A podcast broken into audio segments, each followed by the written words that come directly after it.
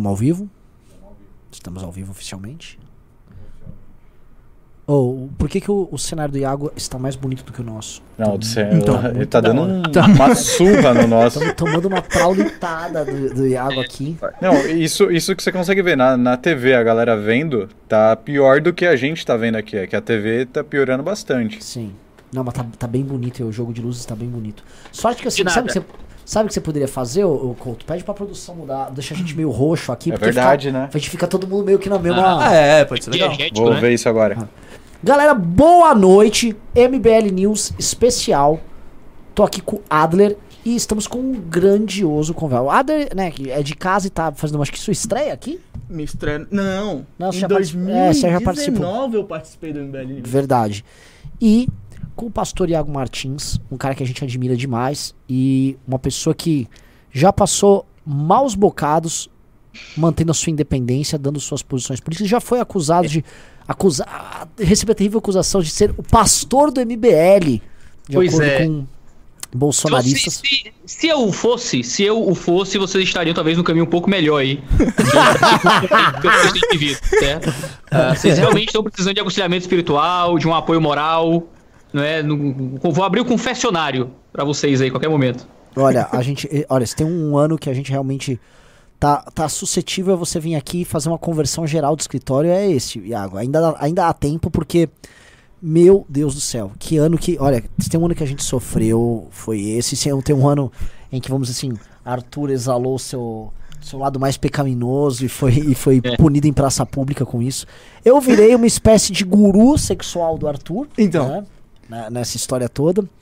Mas, enfim, é, é, foi um ano realmente muito doido.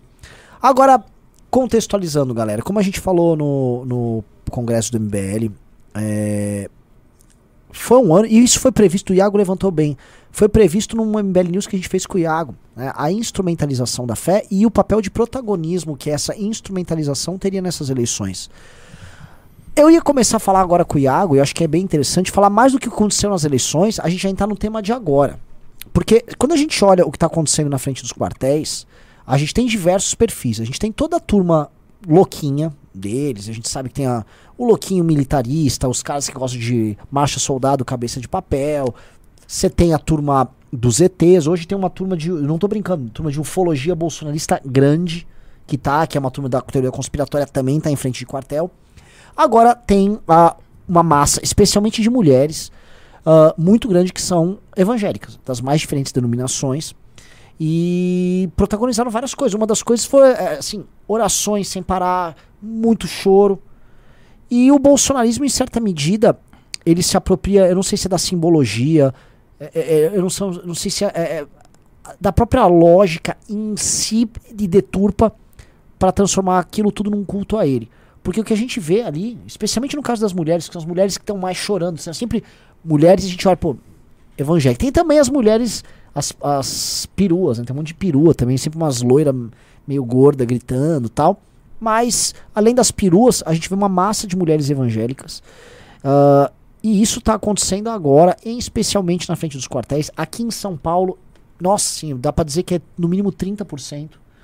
Ah, então, se o que a gente tem né, é, na frente dos quartéis é uma amostra do público mais fanatizado do bolsonarismo, do público que está disposto a tomar o caminho mais radical, a gente consegue perceber que uma fração muito importante desse público radicalizado vem também do universo evangélico. E, e o- e a denúncia dessa prática foi feita demais pelo Iago. E a gente tentou aqui, é, e novamente, ah, a gente tentou fazer uma análise política do que acontece, mas hoje, até com o livro publicado que tem sobre isso, o Iago vai poder falar do livro dele também. O Iago é muito mais qualificado do que a gente, e o Adler também, para poder entender o que de fato leva as pessoas a adotarem esse comportamento. Esse comportamento vai continuar depois do Bolsonaro ter saído. É, como o Bolsonaro condicionou eles a isso? É, quais, são as, qu- quais são os gatilhos que eles criam para fazer com que as pessoas a- atinjam esses picos de emoção tão grande? Né? É, e por quê? Por que os evangélicos não os católicos? né? Acho que esse é, é um, um ponto interessante. E eu acho que esse é o desafio que eu deixo para vocês. Eu acho que esse é um programa para a gente analisar ah, essa manipulação que é feita, em grande medida. O- onde há o- até onde há um caminho de ah, temos, temos pautas parecidas, né? Como o Bolsonaro diz, ah, eu defendo a família. E até quando isso passa pela pura instrumentalização. O quanto isso são os pastores e o quanto não é o próprio Bolsonaro e a iconografia e o estilo e o discurso, os memes que rodam, e a gente sabe muito bem como ele sabe trabalhar isso. Eu acho que hoje a gente pode entender bastante como é que funciona a psique do bolsonarismo uh, e da influência dele sobre esse universo. Então, obrigado, Iago. Eu nem preciso te agradecer que você é de casa já.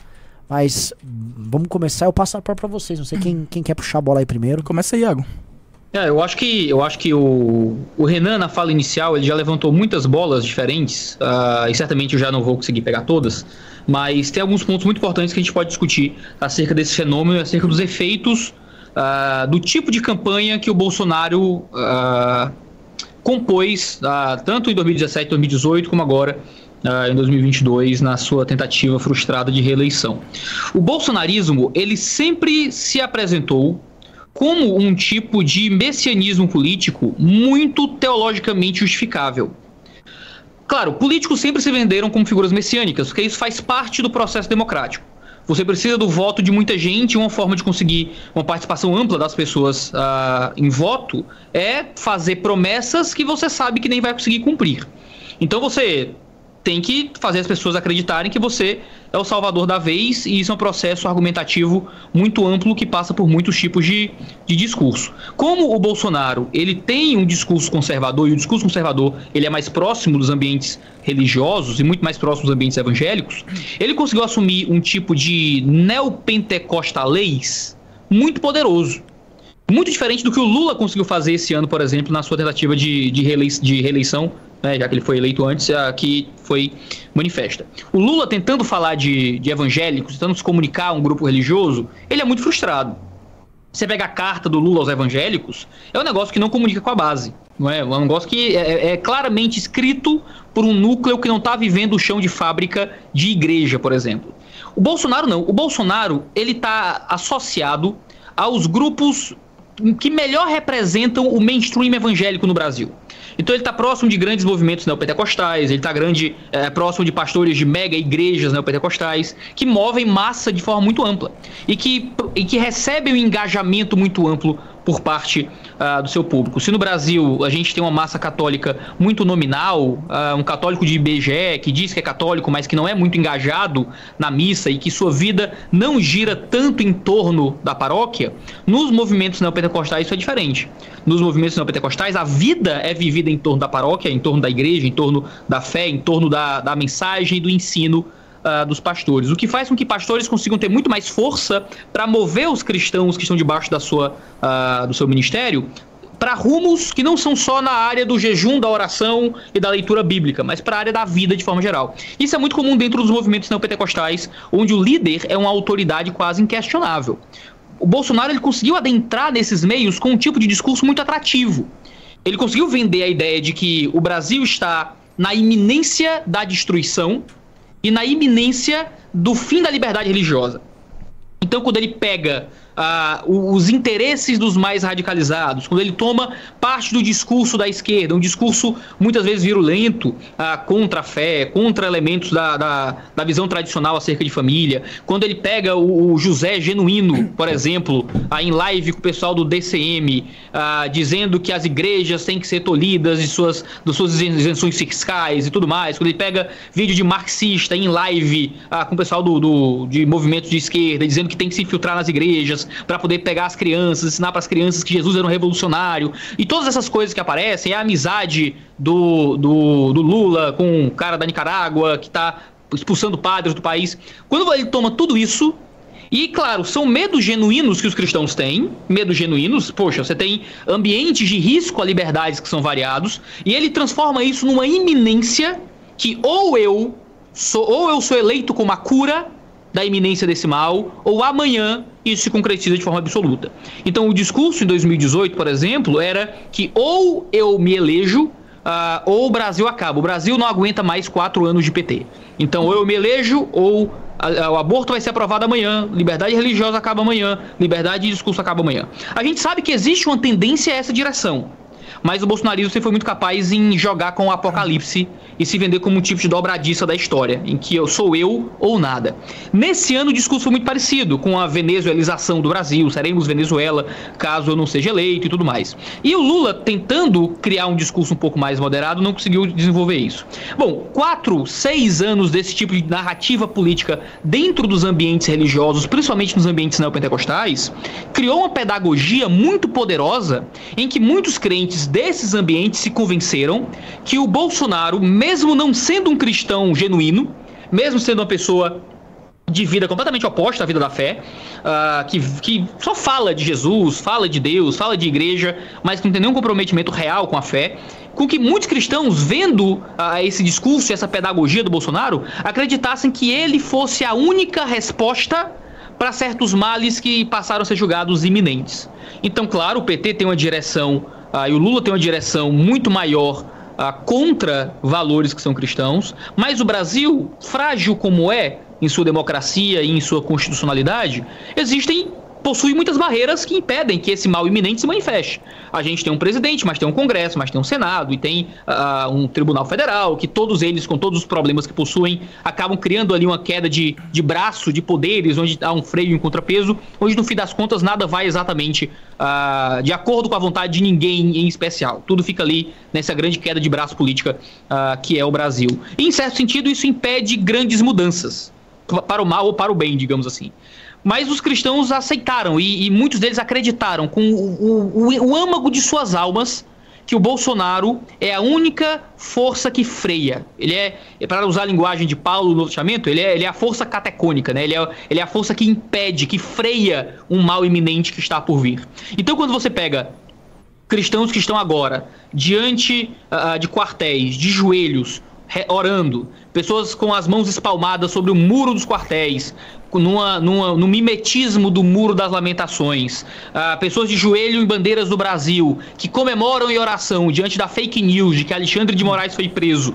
O, qual é o imaginário que guia esse tipo de comportamento tão religioso, manifesto a uma visão política tão radicalizada? Vem justamente de uma pedagogia que foi construída há muito tempo há muito tempo no Brasil. Um tipo de pedagogia de uma compreensão muito rasteira do que é a política, mas que vem tanto de bases religiosas e teológicas mal construídas, mas que também vem de um esforço político muito grande. Porque eu vou contar uma, uma verdade para vocês. Os movimentos políticos, eles estão, eles estão pouquíssimo, pouquíssimos interessados em, em dialogar com os protestantes, em dialogar com a igreja. Os movimentos políticos estão interessados em usar a igreja, em receber voto da igreja. Político quer voto. No fim das contas, político quer apoio, ele quer campanha. Então, uma vez que o político ele quer voto acima de qualquer outra coisa, ele, ele mataria Jesus numa cruz em troca de voto. Entendeu? Em troca de voto, eles fazem, eles sabe. Dá uns like também. É. Então, a igreja é só mais um instrumento para conseguir voto. Então, o que é que eu faço para conseguir esse voto? Se eu sou um cara mais à direita e eu tenho ali uma, algum ideal que está um pouco próximo, eu vou usar isso como um recurso para conseguir voto. Mas dentro desse processo, muitos protestantes, muitos cristãos não conseguem perceber que eles não estão construindo política. E que nos é vetado muitas vezes a possibilidade de fazer parte do diálogo. Nós estamos dentro de um monólogo muito autocrático em que os líderes políticos acabam usando e até profanando os nossos elementos de culto, os nossos elementos de fé, para ver se consegue algum tipo de proximidade. Então o Bolsonaro vai ah, no Jordão e se batiza no Jordão ah, através de um pastor que hoje está preso, certo? E batizam ele no Jordão, sem ele se converter de fato. É verdade. Quando o batismo é um elemento extremamente importante pra gente. Ele vai em igrejas e fala em cultos e fala. Eduardo Bolsonaro foi na Lagoinha, nos Estados Unidos, e pregou em um culto. Ele, sabe, no tempo que seria para pregação da palavra, para o ensino da mensagem de Deus, ele estava pregando debaixo da, da, da, alegria do pastor que o chamou para lá, uh, profanando o que seria um culto ao Deus vivo. Uh, fazem cultos lá na, na no, no, em Brasília e levam Bolsonaro e dão para ele o pão e o vinho que representam o corpo e o sangue de Jesus, que é uma das profanações mais terríveis dentro da cabeça de um evangélico. Quando a gente lê a teologia cristã, a gente está ali diante de um, de um memorial que Paulo vai dizer que, que quando você participa disso sem arrependimento e consciência de pecados, é, Deus poderia vir e, e fulminar e matar alguém que participa disso, porque é uma coisa pesadíssima. Você está comendo e bebendo de algo que memoriza o sangue ah, e o corpo de Cristo partido por nós, o sangue derramado na nova aliança. E antigamente, veja só, tem uma lenda, ah, um mito que envolve João Calvino, que chegaram para ceiar na igreja dele e ele proibiu aqueles que não eram membros da igreja. E depois chegaram armados, né, já que a religião era coisa muito estatal e muito violenta naquela época, para conseguir ceiar. Não queremos participar da ceia e vieram armados, né? E diz a lenda que Calvino se agarrou com a igreja aliás, se agarrou com a mesa e gritou: Prefiro morrer do que servir o corpo e o sangue de Cristo aos infiéis. Né?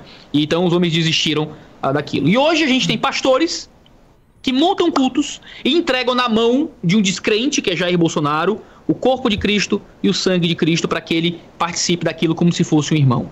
É, é aterrador o nível de profanação que pastores são coniventes quando políticos querem voto da igreja.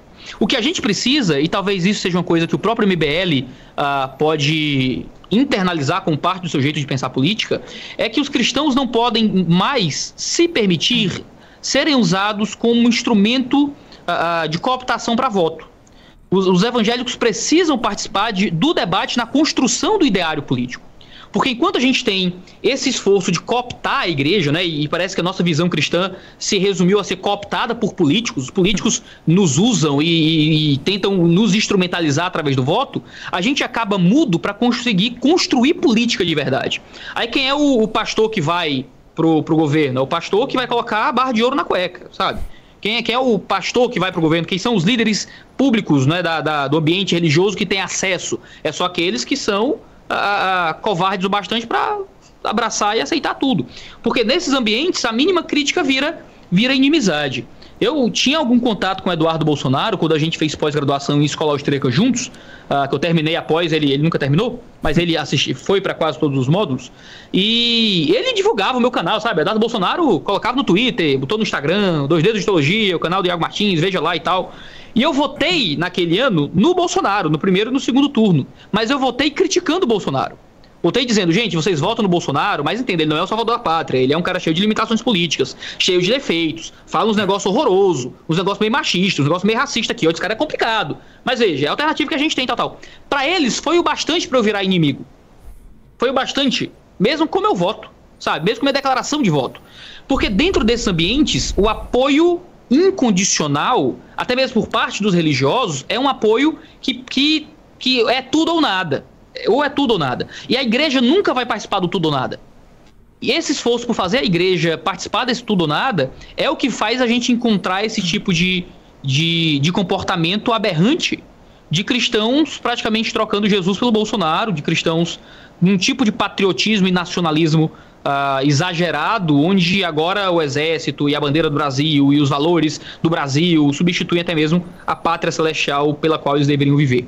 É um cenário aberrante, mas que foi construído, construído por pastores sedentos por poder e foi construído por essa entrada de políticos dentro da igreja na tentativa de usar a igreja e construir na igreja esse tipo de, de, de interesse máximo né, por erigir homens como se fossem salvadores da pátria e enviados de Deus. É muito sério, é muito triste ah, e a gente não vai ver isso sair dos nossos ambientes por muito tempo. Eu acho que ah, como eu cantei a bola naquele último MBL, que é o news que eu participei com vocês, ah, o, certamente as esquerdas perceberam isso, perceberam essa, esse tipo de jeito de fazer política, eles também vão tentar, e agora vamos, a gente vai ter uma guerra dos deuses toda eleição. Toda eleição. Maravilhoso. Nossa, assim. Já, assim, já tô com uns 3, 4 pontos pra gente ir abordando da Jack in É, diante. só queria, eu queria, Não, agora, agora é você, Abner. eu queria fazer uma, uma análise sobre isso, mas primeiro, é, você que tá assistindo aí, por favor, dá like. A gente tem 2.200 pessoas e tá ainda com 1.100 likes. Dá o dedo no like pra essa live chegar pra mais pessoas, tá bom? Vamos lá. ah, um dos principais motivos, na minha avaliação, Iago Renan, que o Bolsonaro conseguiu cooptar os evangélicos, enfim, protestantes, é, reformados, é, pentecostais e neo, foi porque a gente foi menosprezado pelo mainstream e também por muita parte da, da, da elite e da intelectualidade brasileira. Antigamente se falava que cristão não podia se envolver com política. Antigamente se falava que quando o pastor dava opiniões públicas, ele não podia ser escutado porque ele era pastor.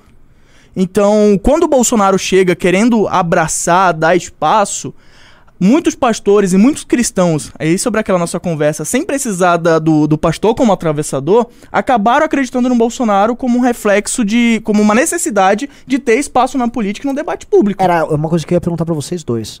Tá, mas assim, eh, continua, continua. Sim. é Aí quando, quando entra no- em pequenas coisas que a gente já tá vendo acontecendo no Brasil, quando um pastor é taxado de homofóbico por pregar contra casamento gay, contra casamento homossexual, que é o que nós cremos enquanto cristãos, quando o pastor é tratado como. quando começa a ter perseguição religiosa judicial. A Igreja Batista de Getsemane, embora eu discorde da linha teológica dele, deles, foi perseguida judicialmente por fazer um vídeo refutando o vídeo do Burger King. Então, quando a gente vê isso acontecendo, o cristão fala: Poxa, o outro lado tá perseguindo igrejas. O outro lado se cala pra quando acontece esse tipo de perseguição. O único que ainda me defende é o Bolsonaro. Então por que, que eu não votaria nele? Essa é a cabeça do- de um cristão, de um cristão normal, que, que não tem tanto conhecimento com política, quando vê esse tipo de coisa acontecendo. Eu conheço muitos irmãos de fé que são cristãos genuínos, que estudam, que têm um conhecimento, que cresceu numa escola bíblica dominical, que votaram no Bolsonaro por causa disso. Eu sei que o Bolsonaro não é bom, eu sei que o Bolsonaro representa muita coisa ruim, mas nesse aspecto eu quero continuar podendo pregar dentro da minha igreja. Então, quando a gente vê nos Estados Unidos a cultura woke ganhando tanto espaço, tanta força, empresas financiando, banco financiando, para que ataquem os nossos valores, essas pessoas não quero que isso chegue no Brasil. Já tá chegando, mas eu não quero que chegue com tanta força. Então é melhor um maluco é, que, que faz uma rachadinha do que o cara que vai financiar pessoas que vai fazer. Essa é a mentalidade É. das pessoas que acabam votando no Bolsonaro, dos cristãos assim que não estão fazendo isso pra ganhar dinheiro ou pra ter um cargo no governo, ou enfim, pra ganhar fama. Então, É, porque o Bolsonaro não cara, ganhou só com essas é pessoas. Enquanto a gente não, não entender.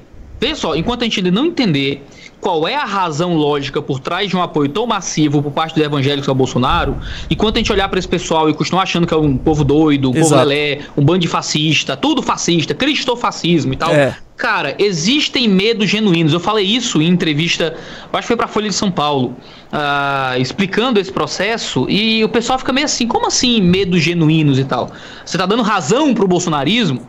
E Isso. veja, enquanto a gente não entender que por muito tempo a gente como igreja ficou desrepresentado dentro da- dos grandes debates políticos e que surgiu um cara que conseguiu pegar esse vácuo de necessidade representativa, que foi o Bolsonaro, a gente não vai conseguir dar respostas para esse tipo de coisa. E veja, até mesmo nas esquerdas, cara, é tão difícil assim entender que a gente tem medo de perder liberdade de expressão. Claro, É isso, é, é- é é tão isso. louco acreditar que a gente tem medo porque estão perseguindo, tacando fogo em igreja em países do lado. Em países do lado, estão tacando fogo em igreja, estão expulsando pastores, e o presidente eleito agora é amigo desse pessoal e trata como se fosse tudo bem. E não só isso, única- eles é- não respeitam. Se você é cristão, se você é pastor, você não pode dar opinião. Então, quando Ah, chega cara, tem- uma tem pessoa esse- e fala, eu quero te ouvir porque você é pastor e porque você tem alguns valores que eu quero representar. Isso. Ah, o cristão normal olha pra isso com o olho brilhando. Brilhando, a gente brilhando. via, eu acho que você também é do Nordeste, eu era do Norte, eu via o quanto, igre... quanto pastores eram tratados como a pior escola da sociedade. Ah, vocês não podem dar opinião porque vocês acreditam num livro de dois mil anos atrás. Como se a gente não tivesse feito construções importantes para a sociedade. Deixa eu fazer uma pergunta. Ô, Iago, você tem quantos anos? Então 30. Nossa, você é bem mais novo do que eu. eu sou bem mais velho que vocês aqui. É. Que eu vou falar dos anos 90, né? Uma coisa que o Adler tinha levantado aqui, que eu acho interessante, é nos anos 90, a visão acerca dos evangélicos no mainstream midiático era muito, mas muito, mas muito caricata.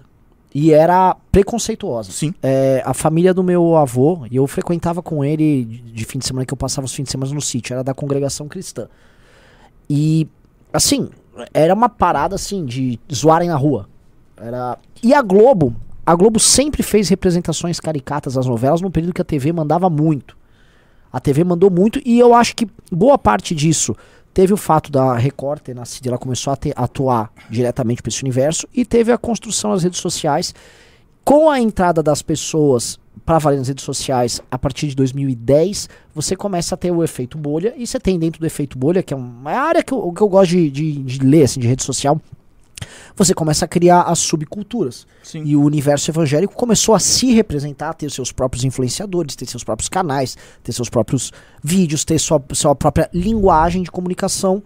E dentro desse universo, que é absolutamente gigantesco, é, eles não precisam depender mais de ninguém. Exatamente. Ninguém, é, não precisou mais ninguém formar quem eles eram. E eu acho que é, acho que essa foi uma novidade que ninguém compreendeu direito. É porque antigamente você que, precisava de um da Globo te chamar pra dar opinião. Hoje não. O Sim. Iago tem um dos maiores canais de teologia do mundo e só criou. E hoje ele tem espaço pra falar sobre isso. Agora, então, diga a uma partir do coisa. momento que a gente acaba com o atravessador, já te dou a palavra, Iago, a Uhum. gente começa a ter mais liberdade e eles se sentem incomodados. Porque quem é chamado na Globo? É o pastor que é de esquerda. É Sim. o pastor que concorda com o tipo de agenda progressista que eles concordam. No Bial. O Bial. é, Bial Exato, eles chamaram o, o- enfim, o pastor Kleber lá e o Leonardo Gonçalves. Agora eu digo o seguinte: muito do processo de radicalização que aconteceu hoje veio disso. Veja, ser, ser protestante, ser evangélico, você nunca foi perseguido institucionalmente no Brasil. Mas mesmo sendo muito jovem, eu me converti aos 14, eu me converti nos anos 2000. Eu já peguei eh, um certo tipo de violência. Já jogaram garrafa em mim na rua por ser evangélico, por andar com Bíblia debaixo do braço. Né? Ah, ouvi muita piada na rua e coisas assim, assim de mexerem com você na rua. Ah, grupos minoritários, ah, muitas vezes, dizem que a gente não entende o que eles passam e tal, mas se você para pensar em evangélicos 15 anos atrás, 20 anos atrás, tenho parentes que foram ameaçados de morte em ambientes de, de, do interior do Ceará porque viraram evangélicos, por exemplo. Ser protestante no Brasil era, era ser perseguido, né? A gente inventou basicamente o casamento civil para poder ter direitos civis, né? Até isso no Brasil, da gente ter prédios que geralmente não tem muitas imagens religiosas, a gente não tem cruzes nos nossos prédios, coisas assim, vem dessa história no Brasil que era proibido a ambientes protestantes de terem prédios né, caracterizados. Ah, então pensa, a gente viveu um processo de isolamento muito grande. Grandes agências de mídia nos tratavam como um bando de idiota, todo pastor ladrão e coisa assim. Ah, você pega os ambientes de jornalismo, reportagens sobre evangélicos, sempre eram caricatas e ignorantes. Então a gente tem um ambiente muito amplo em que a gente ficou jogado de lado. Então, quando surge qualquer agência, qualquer ambiente que nos trate com o mínimo de respeito, existe uma demanda reprimida e quase um síndrome de vira-lata que vai dar um apoio quase que irrestrito a esse movimento. Por que, é que o pessoal do, do Brasil Paralelo tem tanta entrada em ambientes religiosos? Porque qual era o outro ambiente de mídia que demonstrava algum valor religioso, que demonstrava a importância dos nossos autores, por exemplo? Por que, é que uma jovem pan da vida tem tanta audiência religiosa? Porque qual era a agência de notícia de direita, digamos assim, ou mais conservadora, que representava algum ideal diferente do nosso? Veja, a gente, ah, pelo menos uma coisa o bolsonarismo trouxe de bom, se eu puder usar isso, é que ah, a gente começou a ter pelo menos uma briga entre ideologias. A gente tinha um ambiente extremamente monolítico e, os- e as ideologias de esquerda quase que dominaram o tempo inteiro. A gente passou até agora uma briga né, da galera mais de esquerda doida, e agora, agora a galera de direita doida, mas pelo menos tem dois pra brigar, entendeu? E agora pelo menos um contrapõe o outro, coloca informação aqui, informação acolá, mas ainda assim a- a- todo esse ambiente de radicalização da direita e de mídias profundamente de direitas vieram por causa disso.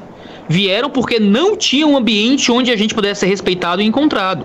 Então, quando, quando ah, alguém encontra um vídeo de alguém dizendo que pastores não deveriam ter espaço público para falar, ou que crentes deveriam guardar a sua fé para os seus ambientes privados, e essa fábrica de fake news também começa a dizer: olha, o Jean Willis disse que vai proibir a Bíblia no Brasil, né? E esse monte de conversa que vem, cara, esse tipo de coisa entra muito fácil, porque às vezes a gente não sabe mais o que é mentira e o que é verdade, né? Nesse mundo de fake news. E muitas coisas que dizem poderiam muito bem ser verdade, porque a gente escuta de tudo, de verdade, né? Contra o ambiente religioso. Eu acho que a gente precisa de novas frentes democráticas, onde a gente tenha vias políticas de pessoas que conseguem entender quais são os anseios da igreja e consigam responder a esses anseios com respeito.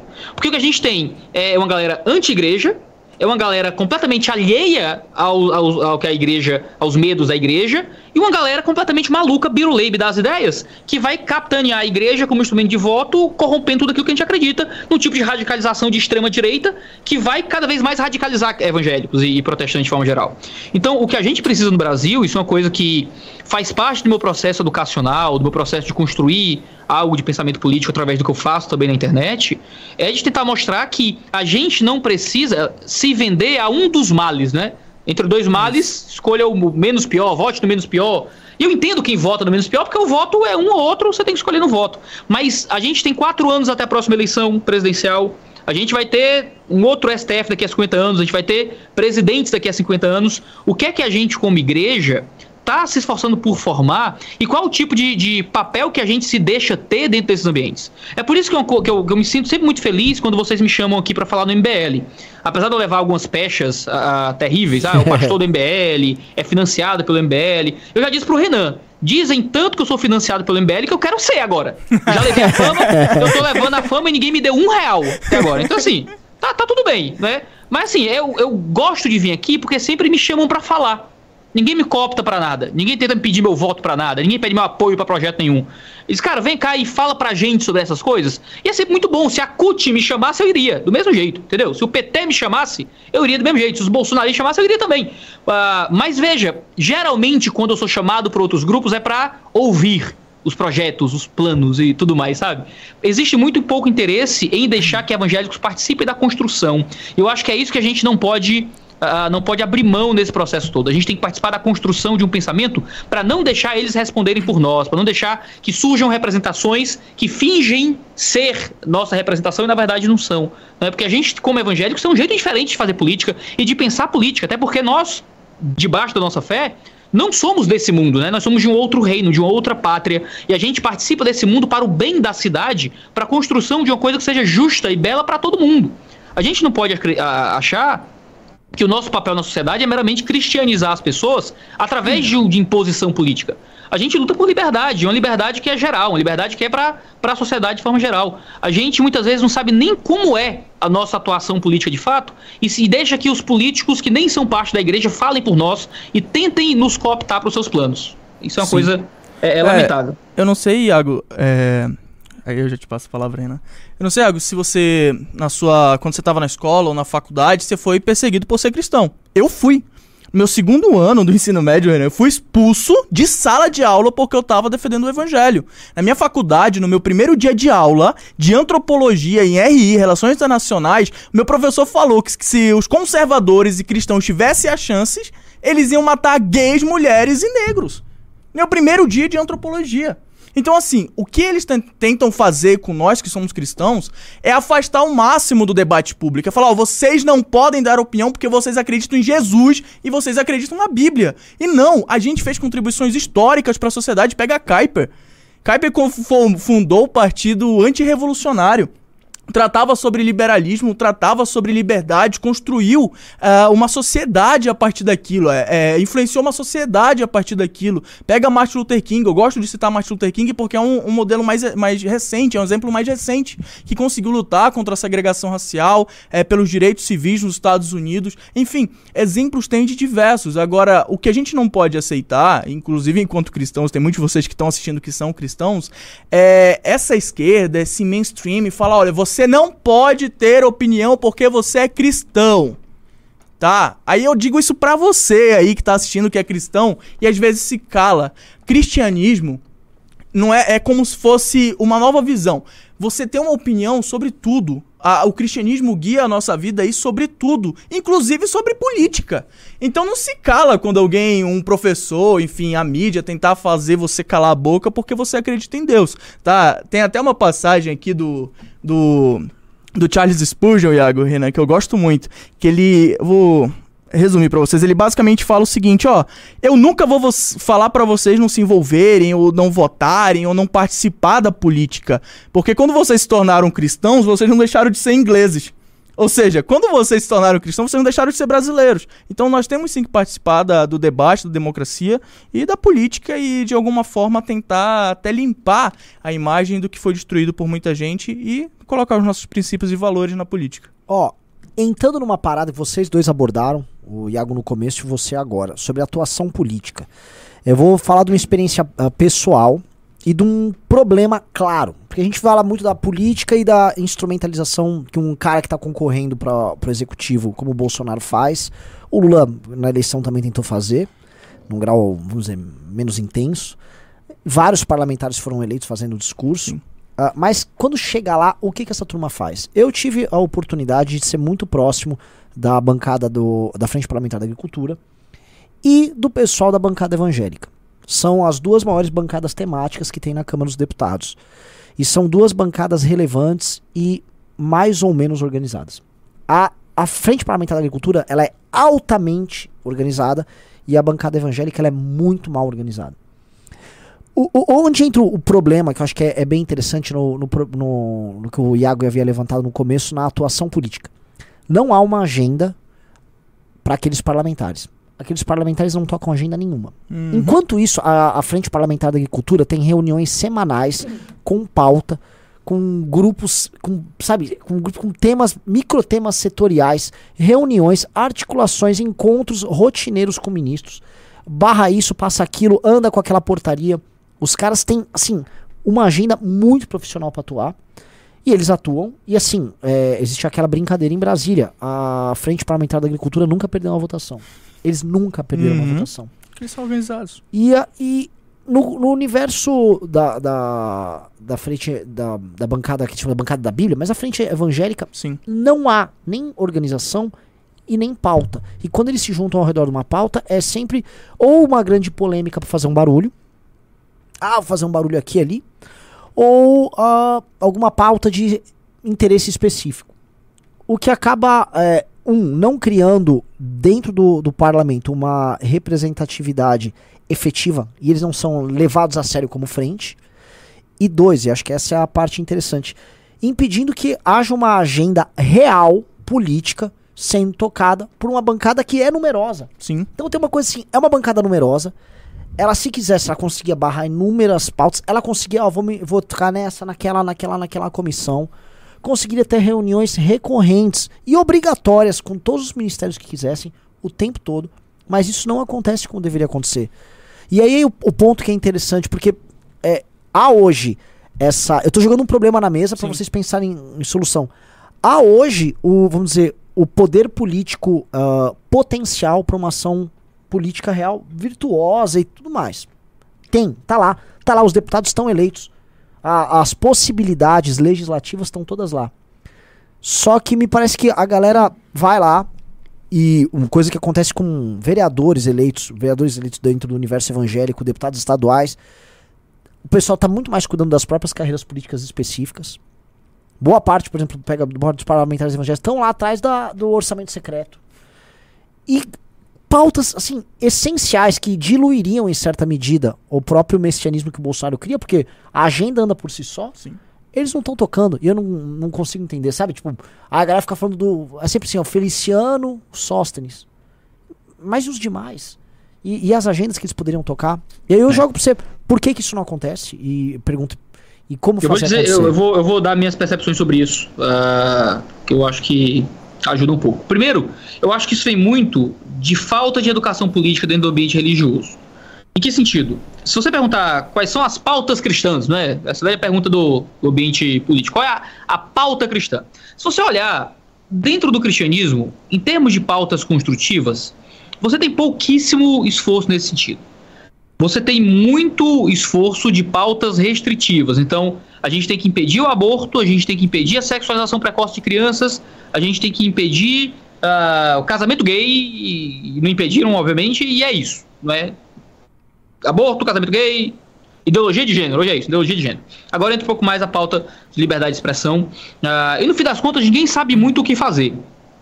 Isso, em parte, porque existe pouquíssima educação política de qualidade em nossas igrejas.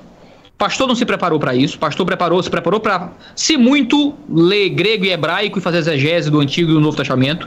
Mas a verdade é que muitos pastores no Brasil não se prepararam para porcaria nenhuma. Simplesmente abriram igrejas ah, e estão lá fazendo as coisas de forma completamente ah, aleatórias, assim, no improviso. Então, educação teológica voltada para a política pública é uma coisa que falta. Então, o ambiente de preparo teológico envolvendo líderes políticos é uma coisa que a gente não tem muito. Existem muitas pautas propositivas do cristianismo que não têm sido construídas, ah, que não têm sido desenvolvidas no ambiente religioso. Isso não é culpa de político, não é culpa de Bolsonaro, é culpa nossa como igreja. Falta muito isso. A galera quer muito falar de política, a galera não quer se educar muito em política. Em segundo lugar, o público evangélico, ainda hoje, é um público que está muito voltado às esferas mais baixas da sociedade. É um público geralmente mais pobre, é um público geralmente menos escolarizado.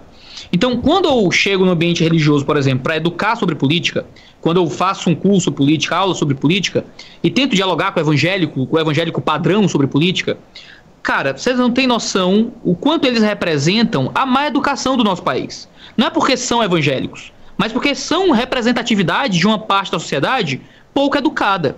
Então a maioria não sabe qual é a diferença entre o que faz um presidente e o que faz a Câmara e o Senado.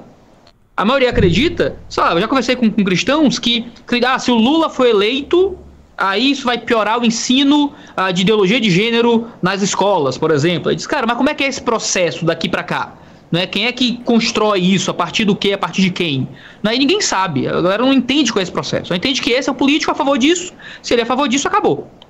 Tem gente que acredita que é o presidente na canetada que aprova aborto, por exemplo, uh, que é o presidente na canetada que aprova se ideologia de gênero vai ser ensinada na escola ou não. E existem outros caminhos de ministério, de congresso, de senado, de ministério público, uh, de muitas outras coisas atreladas a isso. Então, existe um desconhecimento muito grande acerca do cenário político que faz com que ninguém saiba qual é o papel do senador, do, do, do papel do, do, do, membro da Câmara, do, do, deputado federal, do deputado estadual, do, do, do vereador. Agora, além disso, além disso, tem uma coisa um tanto, um tanto complicada aí. Eu acho que é muito mais fácil para o religioso de ambientes neopentecostais se eleger.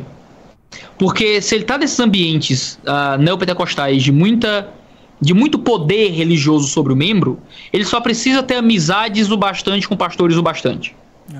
Então ele consegue voto através de profanar o ambiente de culto com muito mais facilidade. Logo, ele tem ali um grupo muito mais interessado em votar nele, mesmo que ele não ofereça nenhuma contrapartida de qualidade política. Basta ele vender messianismos o bastante. Nós vamos cuidar e proteger as igrejas uh, na política. Como? Vamos impedir o aborto, vamos impedir o casamento gay, vamos impedir a ideologia de gênero e vamos impedir, uh, sei lá, a porta dos fundos de fazer especial de Natal, ou alguma coisa, alguma bobagem desse tipo. E, cara, isso acaba sendo. Os nossos representantes, infelizmente, os nossos representantes nos representam muito bem. Quando a gente fala de, de evangélicos na política, infelizmente, a gente está falando de universal, a gente está falando de mundial do poder de Deus, a gente está falando de grandes grupos neopentecostais, mais do que dos grupos de religiões tradicionais. Por mais que uh, nas religiões tradicionais exista um bom campo de representatividade política, uh, basta olhar para como foi o bolsonarismo, presbiterianos estavam lá, a gente de igrejas históricas também estavam lá trabalhando uh, arduamente pró governo. Então existe ainda um papel em algum nível das grandes religiões mais tradicionais, dos grandes grupos mais tradicionais. Mas infelizmente, quando a gente fala de voto, você precisa movimentar uma massa que é que tem geralmente pouca escolaridade, que geralmente está num ambiente de voto de cabresto, né? E isso dá muita muita é, é, é de mão cheia, né? É um prato dado de mão cheia para quem quiser fazer uso disso em prol de voto. Acaba que o caminho mais fácil é um caminho pouco honroso, e acaba criando uma bancada que representa todo esse ambiente de, de improviso e de falta de compromisso político real. A gente precisa de novas lideranças religiosas, na minha opinião. A gente precisa de lideranças e políticos que provenham de ambientes religiosos uh, preocupados com a compreensão integral da vida a partir da própria cosmovisão, mas que tenham, acima de tudo, qualidade política, que, acima de tudo, tenham pautas justas e honestas e que saibam como fazer de uma forma para tanto glorificar a Deus na sua ação pública, como para beneficiar a própria sociedade de forma geral. A gente está muito preocupado em pessoas que beneficiam a igreja em certas pautas tradicionais. E a gente acaba não olhando para quais são outras pautas que a gente pode construir, né? Onde é que a gente pode trabalhar em questões ambientais, né? Como é a nossa relação com questões de liberdades mais gerais. A gente muitas vezes não trabalha em cima disso e deixa que outras pautas não sejam impostas, né? Pensa só, eu acredito, não sei, bom, uh, mas eu acredito uh, em porte de arma, autodefesa, esse negócio todo, né? Do que o Bolsonaro capitaneou. Isso era uma pauta que os cristãos rejeitavam 10 anos atrás. 10 anos atrás, alguém que chegasse falando sobre liberar armamento era tratado como inimigo da igreja. Olha só, esse povo quer liberar arma para todo mundo. Por causa de políticos de direita que, cap que conseguiram capitanear e educar a igreja, a pauta armamentista virou uma pauta cristã. E de novo, eu, eu creio em armamento civil. Não, não, é esse problema. Eu creio que as pessoas devem ter direito à autodefesa, algum nível de restrição ali, aí é os detalhes da conversa é outra. Mas até mesmo a capacidade de moldar quais são as pautas cristãs é uma coisa que vem de fora, não é construída de dentro. E isso é uma falha nossa, é uma falha nossa. Se tem cristãos assistindo isso aqui, líderes, pastores que sejam liberais e estão aqui assistindo o MBL, ah, é importante que se compreenda. Nós precisamos de ambiente de formação política a partir dos nossos próprios ideais, a partir da palavra de Deus, a partir de boa teologia, a partir de materiais que sejam nossos, para a gente não simplesmente importar a visão política conservadora americana e achar que isso é cristianismo. A gente tem que construir uma visão política a partir do cristianismo e entregar isso aos nossos representantes para que eles possam construir algo realmente benéfico e, e, e bondoso para a nossa sociedade. É, hoje o que acontece é que os representantes da, da frente evangélica cristã lá no parlamento não é eleita necessariamente só por essas bandeiras. É literalmente compra de voto. É, fala, ô pastor, me apoia aí que eu vou te dar a estrutura necessária para você conseguir construir a sua igreja ou reformar a igreja, comprar a bateria, comprar um som novo e etc. Então, quando a gente vai ver as pessoas que se elegem em cima disso, ela não tem uma visão programática a respeito daquilo que ela quer implementar enquanto parlamentar ou brigar enquanto parlamentar.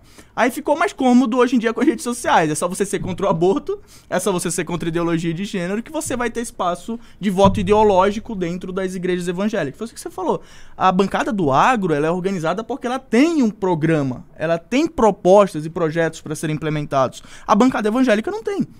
Então, quando você pega, de novo, Kuyper, Kuyper fundou um partido com uma cosmovisão cristã que aceitava até quem não era cristão. Por quê? Porque a partir da sua visão cristã, ele tinha uma linha, ele tinha uma, uma plataforma programática para ser implementada no seu país.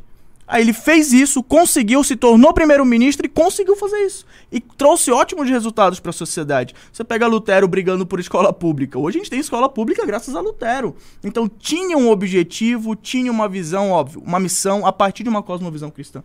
Que é o que a gente não tem hoje. Eu estava falando ontem com os meninos numa reunião que a gente fez via Zoom uh, sobre isso, Iago.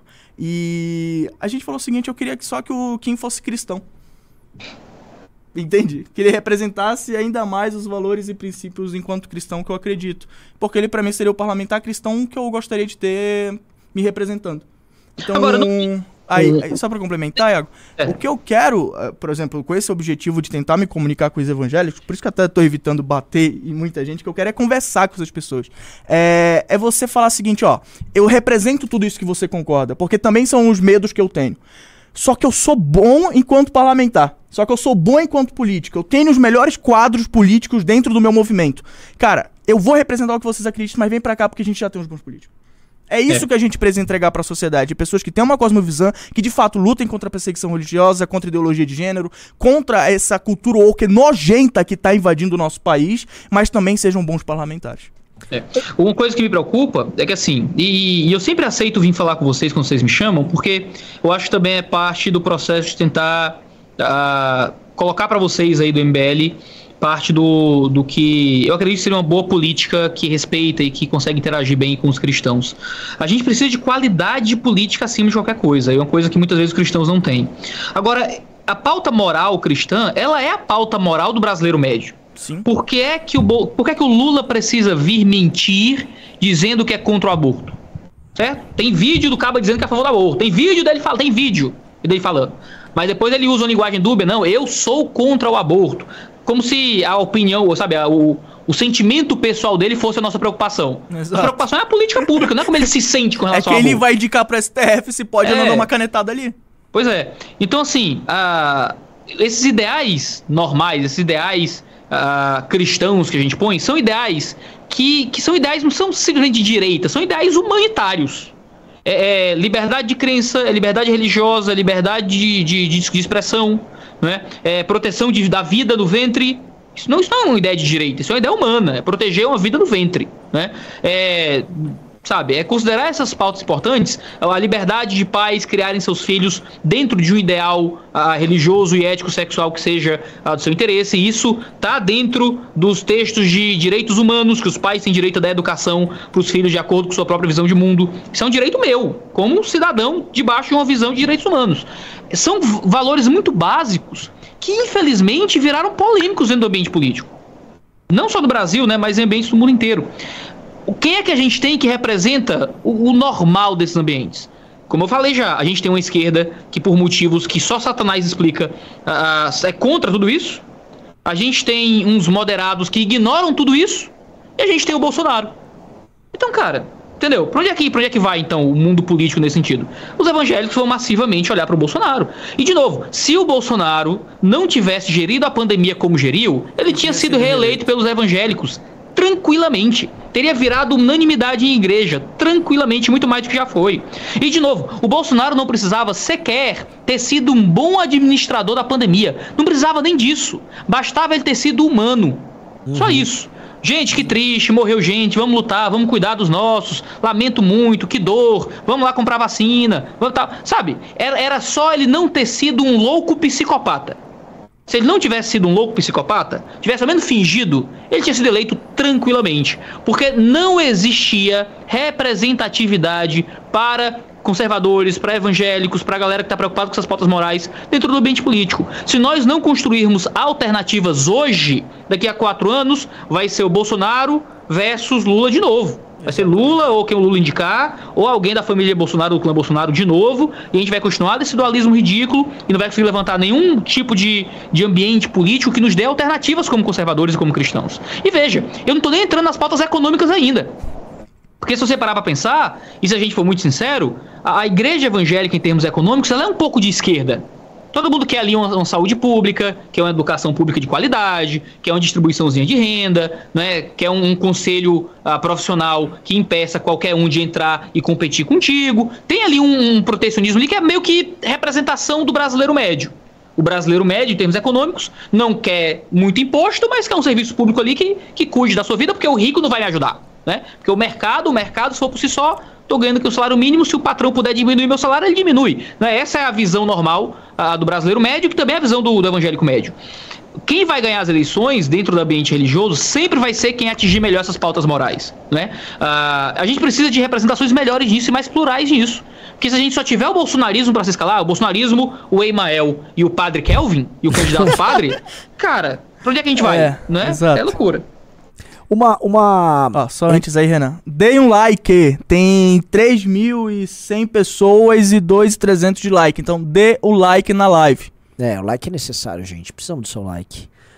Continuando que assim, tá, tá bem legal, eu vou para um, pro tema que eu acho que é central hoje na política americana, que é o avanço da cultura woke, dessa dessa grande maluquice. Eu nem, eu nem chamo mais de maluquice. Quando você fala que é maluco, você até minora a importância da questão. Ah, é são os doidinhos. Não são os doidinhos. Né? A gente está falando basicamente do mainstream das universidades. Isso está acontecendo nos Estados Unidos, mainstream jornalístico. É, a gente está falando da mentalidade dominante, dominante em todos os grandes centros urbanos nos Estados Unidos. E isso avançou numa velocidade menor na Europa. Tem na Europa? Tem na Europa, mas a velocidade do avanço não é igual nos Estados Unidos, também não é igual à velocidade do avanço disso no Canadá. E isso, num país uh, como o Brasil, já chegou, já está presente nos centros urbanos. É uma, um exemplo que a gente pode dar sempre é a votação do PSOL nas capitais. PSOL ou caras que uh, tendem essa agenda woke em outras capitais. Por exemplo, Curitiba, a galera do PT já está recebendo. mais votado do... Exato. E isso é uma praga uh, que está vindo, e é uma praga uh, que, do ponto de vista. E essa parte uh, mais problemática. Do ponto de vista da construção intelectual, ela vai avançando sem oposição. Né? Quem no campo da direita faz o enfrentamento à cultura woke acaba fazendo muito com apelos ao senso comum, apelos à tradição, apelos à normalidade. E, sem ter efeito prático às vezes tem um efeito tem um efeito eleitoral de enfrentamento a isso, mas do ponto de vista teórico, não tem produção. Ah, sim. Nem nos Estados Unidos, tá? Mesmo você vai atrás de grandes autores para refutar ponto a ponto as teses que vai do racismo estrutural, todas as teses envolvendo o feminismo, uh, tudo isso, essa cultura trans e tal, tudo isso é como se fosse um vírus que uh, entra no meio liberal nas sociedades liberais do Ocidente, fazem uso dos instrumentos que a própria democracia permite, falando em representação, representatividade e tal. Quando viu, eles vão reescrevendo toda a, cultura ali. Onde eu quero chegar nisso? É, o setor aqui no Brasil, e é também nos Estados Unidos, o setor social mais preocupado com isso, obviamente, são comunidades religiosas. Sempre. E nos Estados Unidos, como a gente viu agora nessa eleição de midterm, porque essa eleição que teve agora o tema da cultura woke ela foi central em diversos estados. E o discurso religioso foi utilizado como resposta a isso em muitos casos. Porém, né, lá nos Estados Unidos a gente vê já, pelo menos no combate, não estou falando no combate intelectual, Sim. não tem uma produção literária e tal, uma produção acadêmica forte de, é, de, derrubando essa galera woke. Mas na produção política, produção midiática, produção de respostas e refutações nesse jogo, eles estão. Aqui no Brasil não está forte. A gente já falou assim, esse é um tema que nós vamos entrar, é um tema central pra gente entrar, porque não só porque o governo Lula ter chegado ao poder, mas porque esse tema maturou. E maturou ao longo do governo Bolsonaro no Brasil, sem praticamente oposição alguma do Bolsonaro, só uma oposição meramente estética para ganhar like. Tipo, Nicolas uhum. filmando uma, uma menina que era trans lá numa, numa escola lá em Belo Horizonte. De forma bem, bem questionável, mas assim, só pra. Ah, olha o que eu filmei aqui, olha o que eu peguei aqui, ó. E na prática, né, onde a gente chega, eu acho que o Brasil é um país que ele será muito, muito refém disso. O Brasil não está dispondo nem de, vamos dizer, polemistas públicos bons o suficiente para fazer o enfrentamento. É, como esse assunto tá chegando, Iago? Como esse assunto, porque a- esse assunto já chegou, mas a, a onda não chegou ainda. A onda vai chegar quando essas coisas começarem a ser normatizadas e quando a gente vai começar. Já estamos tendo alguns, mas começar a ter julgados ah, em tribunais superiores validando isso. O, o grande julgado recente foi o julgado do Barroso sobre aquele rapaz que. O Renato, Renato Freitas, eu acho, que é vereador em Curitiba, que invadiu uma Ah, sim, igreja sim. Católica, no caso, para fazer uma manifestação criminoso. e foi devolvido o mandato pro cara. Devolveram o mandato pro cara. E assim, a, a fraqueza da igreja católica com a representação dela. O, o pessoal perdoou ele. Ah, não, foi perdoado, tal. Tá tudo bem. Né? É, eu jogo esse problema pra vocês, porque, gente, a gente tá falando do problema maior, problema civilizacional dos próximos 10, 20 anos. Tá, eu, eu vou começar, Iago, porque você vai vir com uma explicação muito mais embasada. Eu queria falar mais do que a gente tem que fazer politicamente, já que a gente está dentro de um movimento político que tem quadros eleitos. É, o que a direita conservadora brasileira, lá Nicolas Ferreira, fazem é só usar isso de, de instrumento político para ganhar voto e para ganhar like na internet. O que a gente tem que fazer de forma efetivamente, aí me desculpe, eu acho que você até concorda comigo, Renan, é proibir na letra da lei.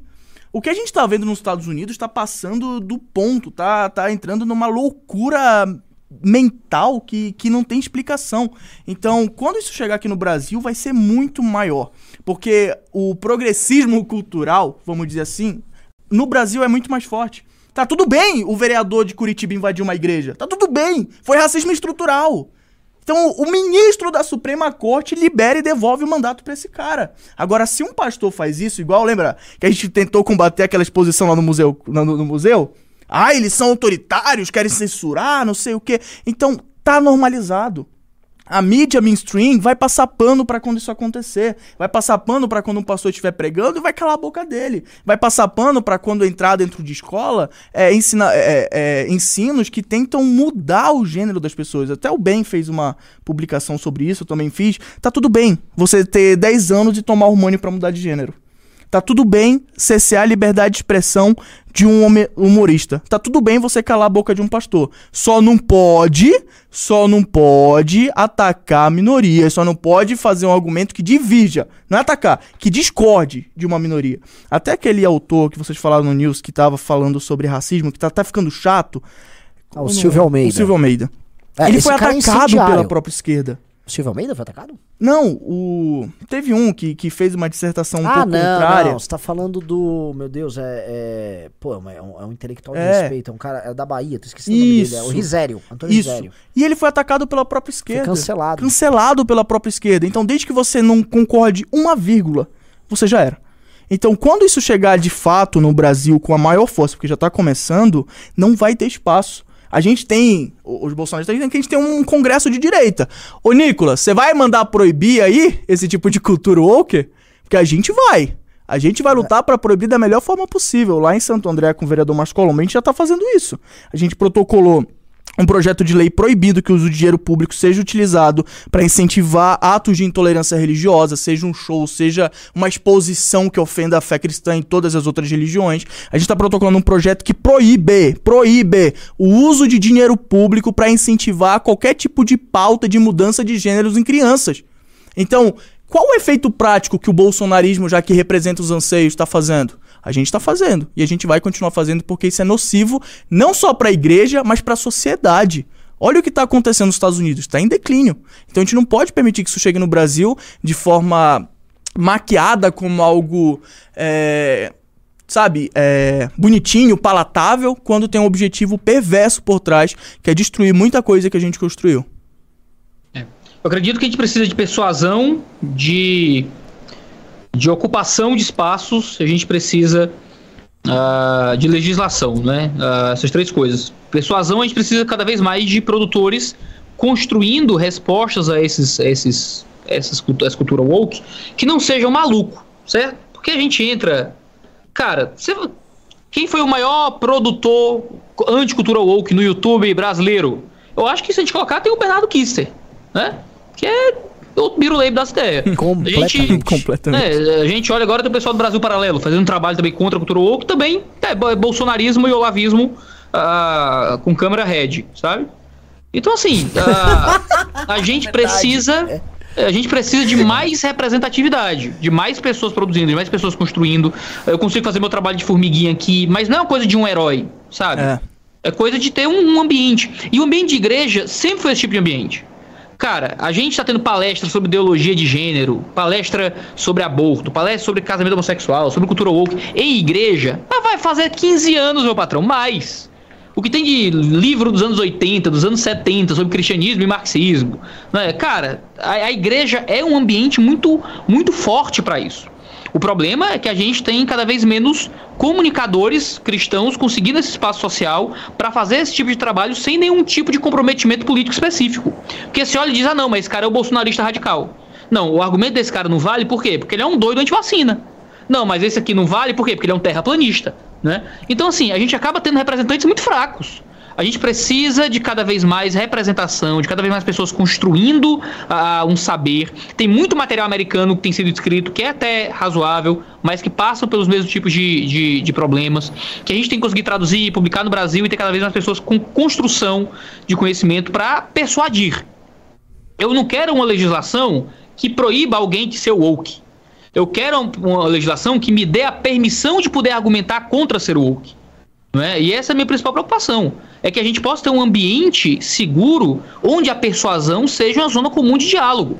Onde eu possa falar contra seu woke, onde eu possa dizer que racismo estrutural é uma ideia sociológica errada sem ser preso por racismo. Eu quero poder dizer que dar hormônio para criança, ah, de bloqueador hormonal para criança é uma coisa errada, ruim, e não ser preso por isso, sabe? Ah, e nem levar multa se eu disser que menino nasce menino e menina nasce menina, eu não quero o Ministério Público me perseguindo.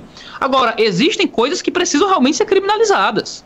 Dar bloqueador hormonal para criança tem, que, ser, crime. criminalizado, tem que ser crime. E é urgente. É, aborto tem que ser crime. Acabou. Aborto não é questão de saúde pública. Aborto é questão de direito criminal. Aborto é assassinato de um ser humano dentro do ventre da mãe. Isso é questão de direito criminal, tem que ser proibido. Tem que ser proibido, como, como é proibido em- na maioria dos casos no Brasil. A gente precisa que algumas coisas sejam de fato criminalizadas, porque são crime, crime, sabe?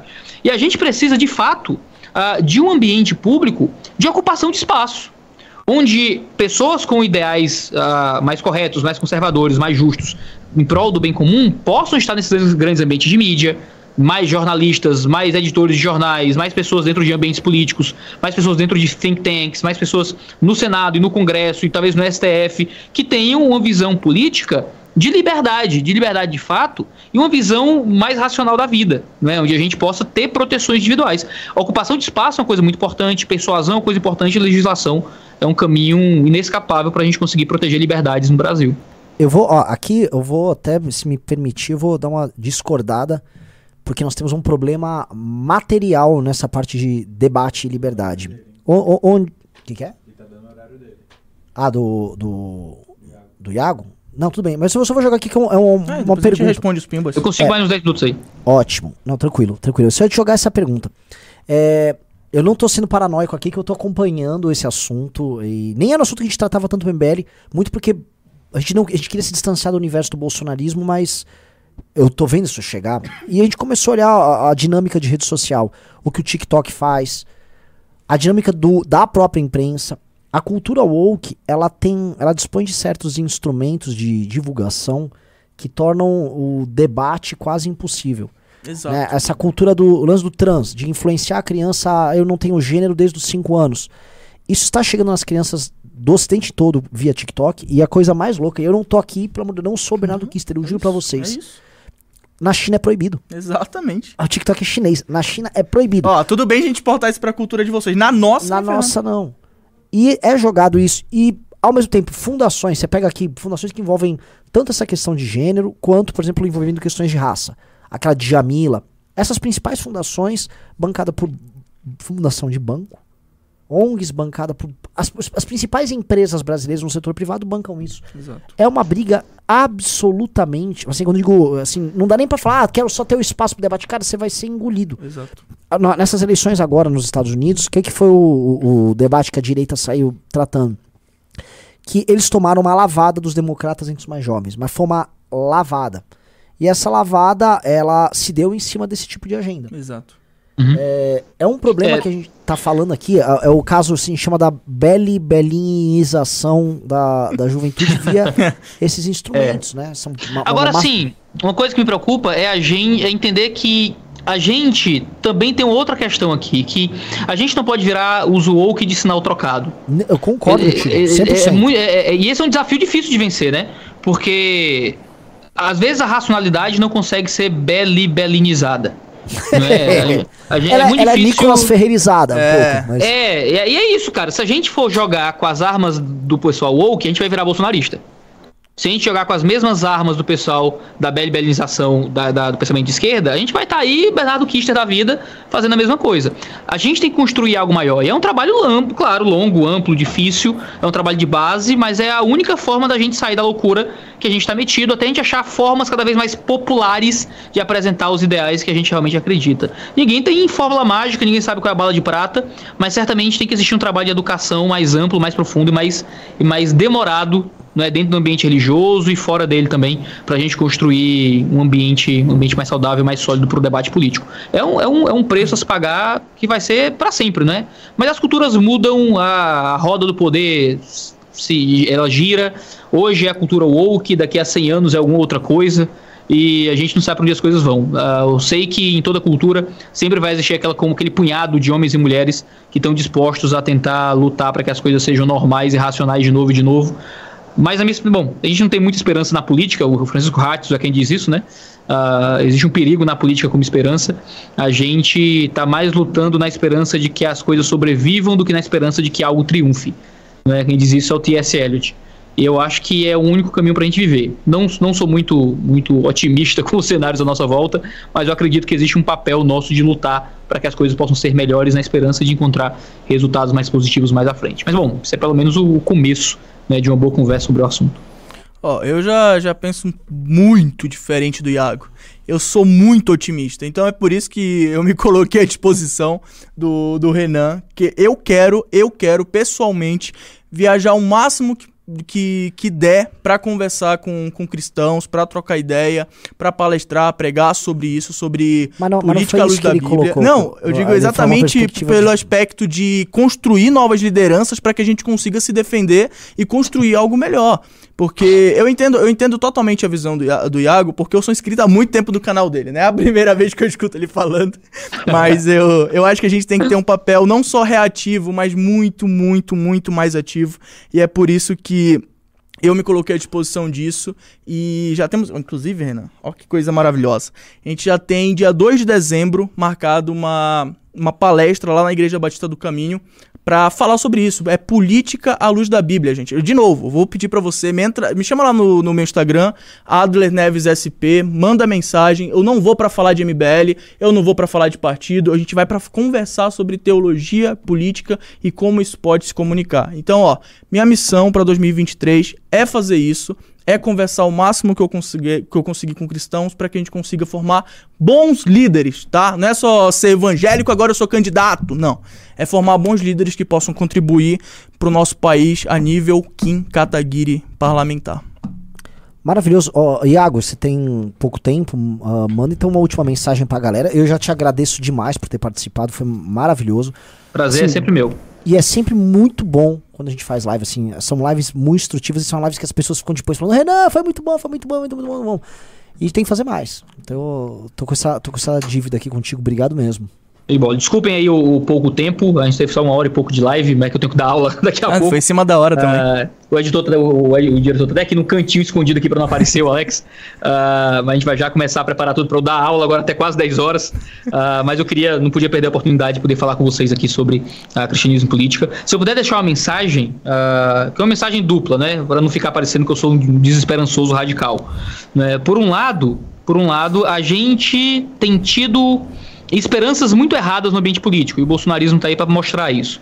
Mas não só o bolsonarismo, né? Se a gente volta alguns anos atrás, a gente teve envolvimento de esperança em comunidades eclesiais de base, na teologia da missão integral, na teologia da libertação, muita idolatria e muita esperança projetada em figuras de esquerda também, não é? O bolsonarismo só sobre só sobre usar uma linguagem mais teológica e usar isso e potencializar isso mais à frente. Mas agora o lulismo tem tentado fazer a mesma coisa e daqui a pouco é inescapável. A gente vai estar o tempo todo discutindo teologia quando estiver discutindo política, isso vai ficar cada vez mais explícito. Ah, o nosso engajamento tem sido muito ruim e, e muitas vezes a gente vai ter essas, esses amores em competição mesmo. E a gente tem que conseguir, como igreja, pontuar no nosso coração o que é que a gente está amando acima de qualquer coisa. Eu acredito que se a gente ama a Deus e ama a obra de Cristo e acredita que o que ele fez naquele Calvário e limpar o nosso coração e apagar todo o contrato de dívida que nós tínhamos com Deus, para que pela fé nós possamos ser aceitos por Ele eternamente através daquilo que Jesus fez, de levar sobre o próprio corpo o nosso pecado, e então a justiça de Cristo é nossa justiça quando cremos nele. Quando, se a gente acredita de fato nisso, a gente tem menos esperança no mundo, a gente tem menos, menos ansiedade com o ambiente político, mas eu acho que a gente tem mais trabalho, mais esforço, uma consciência e um, e um tipo de, de, de participação no ambiente político que é independente do cenário do momento. A gente pode estar na crista da onda, a gente pode estar no fundo do poço, a gente ter, pode ter representação, pode não ter, as pautas cristãs podem estar estabelecidas ou não estabelecidas, a gente continuará lá, orando, pregando, ensinando, educando, resistindo. A gente vai estar tá lá firme. Olha essa galera que tá maluca lá, orando em quartel, chorando, acampado, fazendo jejuns por causa do Bolsonaro e pedindo golpe. Olha o interesse desse pessoal. Se eles fossem bem educados, bem ensinados e colocados num caminho e num eixo um pouco mais maduro acerca de política, se esse tipo de comprometimento se transforma em um comprometimento por coisas melhores. São pessoas que têm um tipo de paixão uh, e um coração que eles só precisam a entender melhor a própria fé, entender melhor como é que essa fé se manifesta no cenário político. Eu tenho certeza que a gente tem dentro da igreja, no ambiente religioso, uma coisa muito poderosa para o bem da sociedade, para o bem do ambiente público. Uh, espero que a gente possa, cada, cada ano, cada década que passa, construir isso cada vez melhor. Maravilhoso, Iago. Muito obrigado. Obrigado mesmo. Obrigado, fabuloso. pessoal. Ó, fabuloso, meu. Eu, eu sou iaguista, não quero saber. Meu. Pelo amor de Deus, cara. Ô, ô, Iago, já que você vai aí pra, pra, pra dar aula, acho que a gente vai responder primeiro, não sei. Mas é, já que você já leva a fama de ser o pastor do MBL, eu vou te fazer um pedido, cara. É, como eu, tô, eu, eu comprei pra mim essa briga de de tentar o máximo possível nesses anos como me comunicar com essas pessoas, dar palestras, enfim, rodar São Paulo, alguns estados, pra gente fazer essas palestras. Ora pela minha vida, irmão. Pede pra Oro. Deus me dar discernimento e sabedoria, que ele faça a vontade dele. Vou orar, vou orar por vocês todos, posso? Pode? Então, quem se sentir à vontade, quiser participar comigo dessa oração, eu, eu os convido. Senhor Deus, eu quero me colocar na tua presença, reconhecendo meus pecados, as minhas falhas, meus muitos erros, minha incapacidade e minha imprudência muitas vezes, Senhor.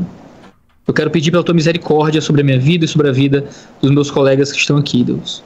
Oro acima de qualquer coisa para que todos possam encontrar uma nova cidadania. Possam entender que esse mundo é temporário, é passageiro e é por enquanto. Que os poderes desse mundo são terrenos e que existe um rei que virá Existe um único Senhor sobre nós, existe um único rei sobre Lula, sobre Bolsonaro, sobre qualquer líder desse mundo, que é o Rei Jesus, que é o Senhor Jeová que está sobre nós. Oro para que o Senhor traga arrependimento. Oro pelo MBL como movimento e pelas pessoas que participam dele. Muitos escândalos surgiram recentemente envolvendo esse movimento, muitas falhas morais vieram a público uh, e mancharam muito da imagem daquilo que o MBL tentou construir para o Brasil, uh, e muito disso foi justo. O Senhor, o Senhor é um Deus justo, um Deus de santidade, e eu oro para que o Senhor traga correção. Oro para que esses homens e essas mulheres que participam desse movimento possam encontrar em Cristo perdão dos pecados e arrependimento de seus erros em seus corações. Que o Senhor os amadureça, que o Senhor os faça crescer em Cristo, que o Senhor dê arrependimento, que o Senhor dê fé e fé genuína, e que dessa fé genuína surja trabalho para honra e glória do teu nome. Que aqueles que continuam servindo e trabalhando no MBL, eh, mesmo aqueles que não encontrem fé em ti, possam encontrar na imagem de Deus que ainda há neles um caminho de bem, um caminho de bondade, um caminho de justiça para o serviço do Brasil, não em busca de poderes humanos, não em busca de riquezas ou de glória, mas em busca de serviço. Que eles possam servir esse Brasil, ajudar as pessoas ah, debaixo da tua, da tua bondade. que aqueles que estiverem nesse movimento, que aqueles que trabalharem aqui apenas em busca do que for próprio, apenas em busca da própria honra, apenas em busca dos próprios interesses, apenas em busca ah, da própria glória, dos próprios recursos, que o Senhor os limite, que o Senhor os impeça e que surja desse movimento pessoas que trabalhem pelo bem, pelo bem e pelo serviço da, do, tanto do teu povo como da cidade de forma geral. Assim, oramos e pedimos no santíssimo nome de Jesus. Amém. E amém. Amém. Amém. Essa é minha oração sincera. Amém. Obrigado. Muito obrigado. Obrigado mesmo, Ian. Valeu, pessoal. Valeu, Iago, por ter participado. vocês. É isso. Deixa eu tirar ele aí. Aí voltou a academia. Tá academia aqui no... Boa. Voltou pra vocês. Boa. Boa, boa, boa. Pô, puta live, hein? Pu- Não, falou palavrão. Perdão, tá perdão. Ô, o cara! padrão de não ter palavrão. Eu não soltei palavrão em nenhum. Ó, eu tô, já tô há duas Foi lives. mal, galera. Tô duas lives e meia sem palavrão e três vídeos no canal azul sem palavrão. Você acha que. Vamos responder a pergunta, o máximo que. Mais uns 10 minutinhos? Ó, a galera falou assim: eu vi tu rindo, Renan. Na, a, parte, a parte que ele falou do, do pecado esse ano, eu acho que eu. Foi. foi porra, é, tô lá eu no Tour de Blonde, pô, lógico.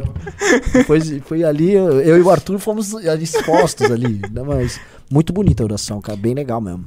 Cara, é isso. Eu acho que essa, essa oração foi muito sincera, porque eu, eu entendo a, os cristãos que de alguma forma se sentiram chateados. Enfim, todo mundo ficou chateado com algumas das falas. Mas o ponto é o que eu falei ontem na reunião que a gente teve de novo. É, de fato, o Arthur errou. Mas é inegável que ele, é o melhor que ele foi o melhor deputado estadual que nós já tivemos na história desse país. Só vai perder pro Guto Zacarias, que vai assumir em março. Então, é, eu defendi o Arthur, fui pra Lesp lutar contra a cassação dele, porque, cara, numa entrevista, acho que foi pra UOL, uma menina falou exatamente isso. Ela não tava, não tava lá em busca de marido, tava lá atrás de um político. E é isso. Eu tô atrás de um político Sim, que me vi- represente muito bem no no parlamento e o Arthur pra mim foi o melhor parlamentar, o Kim pra mim é o melhor parlamentar, o Márcio, o Ítalo, enfim. A gente tá construindo isso e eu afirmo com toda a convicção que nós temos os melhores parlamentares desse país. Então eu me sinto muito orgulhoso. Galera, vamos pros pimbas? Um minuto. Pimba e Pix acima de Ó, 20. o Couto tá com sono, hein? Eu Você não tive vontade de falar isso. Depois de tanto assistir o News, o Vitor Couto tá. Não, eu tô comendo, você tá vendo?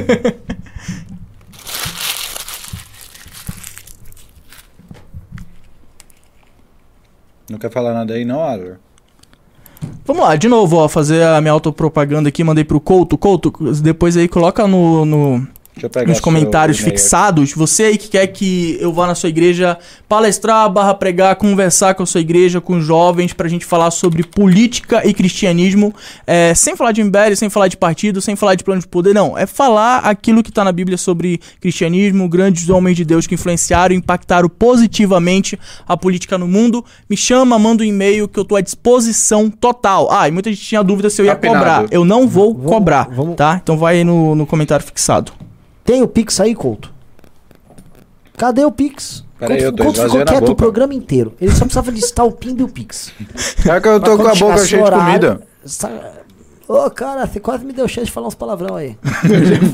é, é. Vai, vai Vitor Sono. Bora, acima de 20. Peraí, deixa eu ver se meu áudio tá bom. Tá bom. Acima de 20. É, no máximo uns 15 minutinhos. Gustavo Marques, 20 reais. Renan, tempos atrás você disse no News que ia procurar uma religião. Chegou a encontrar algum caminho já? Esse, esse momento de um novo Renan concilia bem com o que você disse. Ainda não. É isso aí. O próximo é do Caio Vilas Boas, 20 reais. Iago, sou membro. Ah, era pro Iago. Iago, sou membro do seu canal e também me identifico muito com o MBL. Top. Quero bem. me engajar mais com o movimento, porém ainda não consigo me engajar no serviço do reino. Você acha que isso seria um tipo de idolatria ou negligência para com a fé? Era pra ele, né? José Eduardo, 10 euros. O que vocês acham de ter página no exterior traduzindo a página oficial do MBL para mexer com as médias internacionais? Eu estou disposto a fazer isso na Itália. Forza Atalanta. Gosto muito. Gosto muito. Assim, a- ainda mais quando a gente entrar em assuntos que não são tão locais, por exemplo, quando a gente for falar sobre enfrentamento com essa cultura woke, esse material pode totalmente ser exportado. Igual os Estados Unidos estão exportando isso pra cá. Sim. Sim. Ronaldo Júnior mandou 100 coroas norueguesas. Norska Ah. Kronor. Renan, o que falta pro Bolsonaro ser preso? Olha, eh, no Brasil, qualquer prisão de uma grande figura política depende, antes de tudo, de vontade política. Crime não falta. É. Ian Araújo, 20 reais, acredito que as pessoas que idolatram o Bolsonaro não acham que ele está sendo idólatra.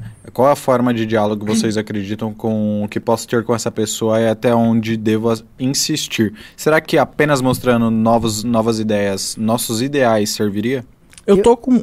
Pode falar. Não, não. come- Eu tô, eu tô com uma tese de que ir pro embate é, é desnecessário quando a gente tá falando das pessoas, né? Com as figuras públicas a gente tem que sim pro embate e enfrentar esses picaretos. Agora, o que a gente tem que fazer, e eu vejo isso muito dentro do bolsonarismo, é que ele só tem o discurso. Não tem a prática, não tem um bom mandato. O que, que o Nicolas fez em Minas? Em Belo Horizonte? Nada! Absolutamente nada!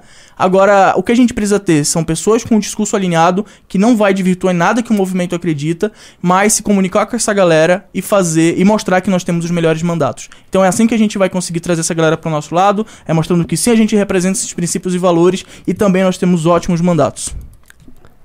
Uma nobre resenha mandou 20 reais. O caminho, é, o caminho é retirar a idolatria política dentro da igreja, ensinando política de forma didática. Exato. Mas será um obstáculo que os pastores entendem, entendam essa importância, por muitos estarem ainda lobotomizados. Bolotomizados. Lobotomizados. O lance, o Iago levantou um ponto importante que é as igrejas que mais elegem são as igrejas que costumam ter base social mais humilde e os próprios pastores não têm formação e não têm nenhum interesse de fazer isso. E o Adler mesmo levantou também. Boa parte da política de estrutura que os caras fazem com a igreja é muito similar ao tipo de ação e estrutura política que os políticos mais tradicionais, diga-se, centrão, Sim. fazem. Então, não é que o cara, assim, o pessoal às vezes confunde muito os políticos advindos da base evangélica como políticos ideológicos quando eles são muito mais políticos de máquina. Exato. Na verdade, o comportamento político deles dentro do parlamento é quase sempre igual ao político do centrão. centrão. Tanto que boa parte do centrão é feito por deputados Os evangélicos. republicanos da vida. É. Ahn, Pedro Igor mandou 50 reais. O Adler tá cada vez mais bonito, é impressão minha. É a graça de Deus, irmão, porque na vida real não é bonito, não. GC Duarte, 50 reais. Não disse nada. Peraí, peraí, peraí. Vocês falaram já da academia? Ainda não. Ô, gente, assim, até vendeu bem a academia hoje, né? Mano, a gente já, já tá perto de fechar, na É, verdade. é isso que eu ia falar. Eu- porque eu fiz um vídeo hoje, eu falei que ia acabar as vagas. Você me confirmou que tá acabando. Na verdade, assim, eu explicar, galera. A gente tá fazendo uma pré-venda. A pré-venda é. A Academia MBL não é um curso online, porque curso online tem aqueles caras que ficam vendendo curso online e eles ficam gerando escassez em cima de curso É. online. Então, pô, se o cara tem só um vídeo que ficar numa plataforma, não existe escassez. Vão acabar as vagas. Exato. No caso da academia é diferente, porque o curso, o curso em si, online, ele é 40% das tarefas. O resto das tarefas são tarefas em grupo, que vai, você vai ser colado em grupo de WhatsApp, você vai administrar páginas de Instagram, você vai ter que ter treinamento de campo, você vai ter que participar do Congresso MBL, ou seja, eu vou ter que ter pessoas para administrar isso, dá um trabalho dos diabos. Nós temos correção de prova, é, de prova prática, a gente tem que ter um jurídico, porque muitos de vocês fazem besteira, vocês vão administrar um time lá, o time faz uma besteira, o MBL vai lá e toma um processo. Então, realmente eu tenho vagas limitadas, porque são turmas mesmo. A Academia MBL não é um curso online.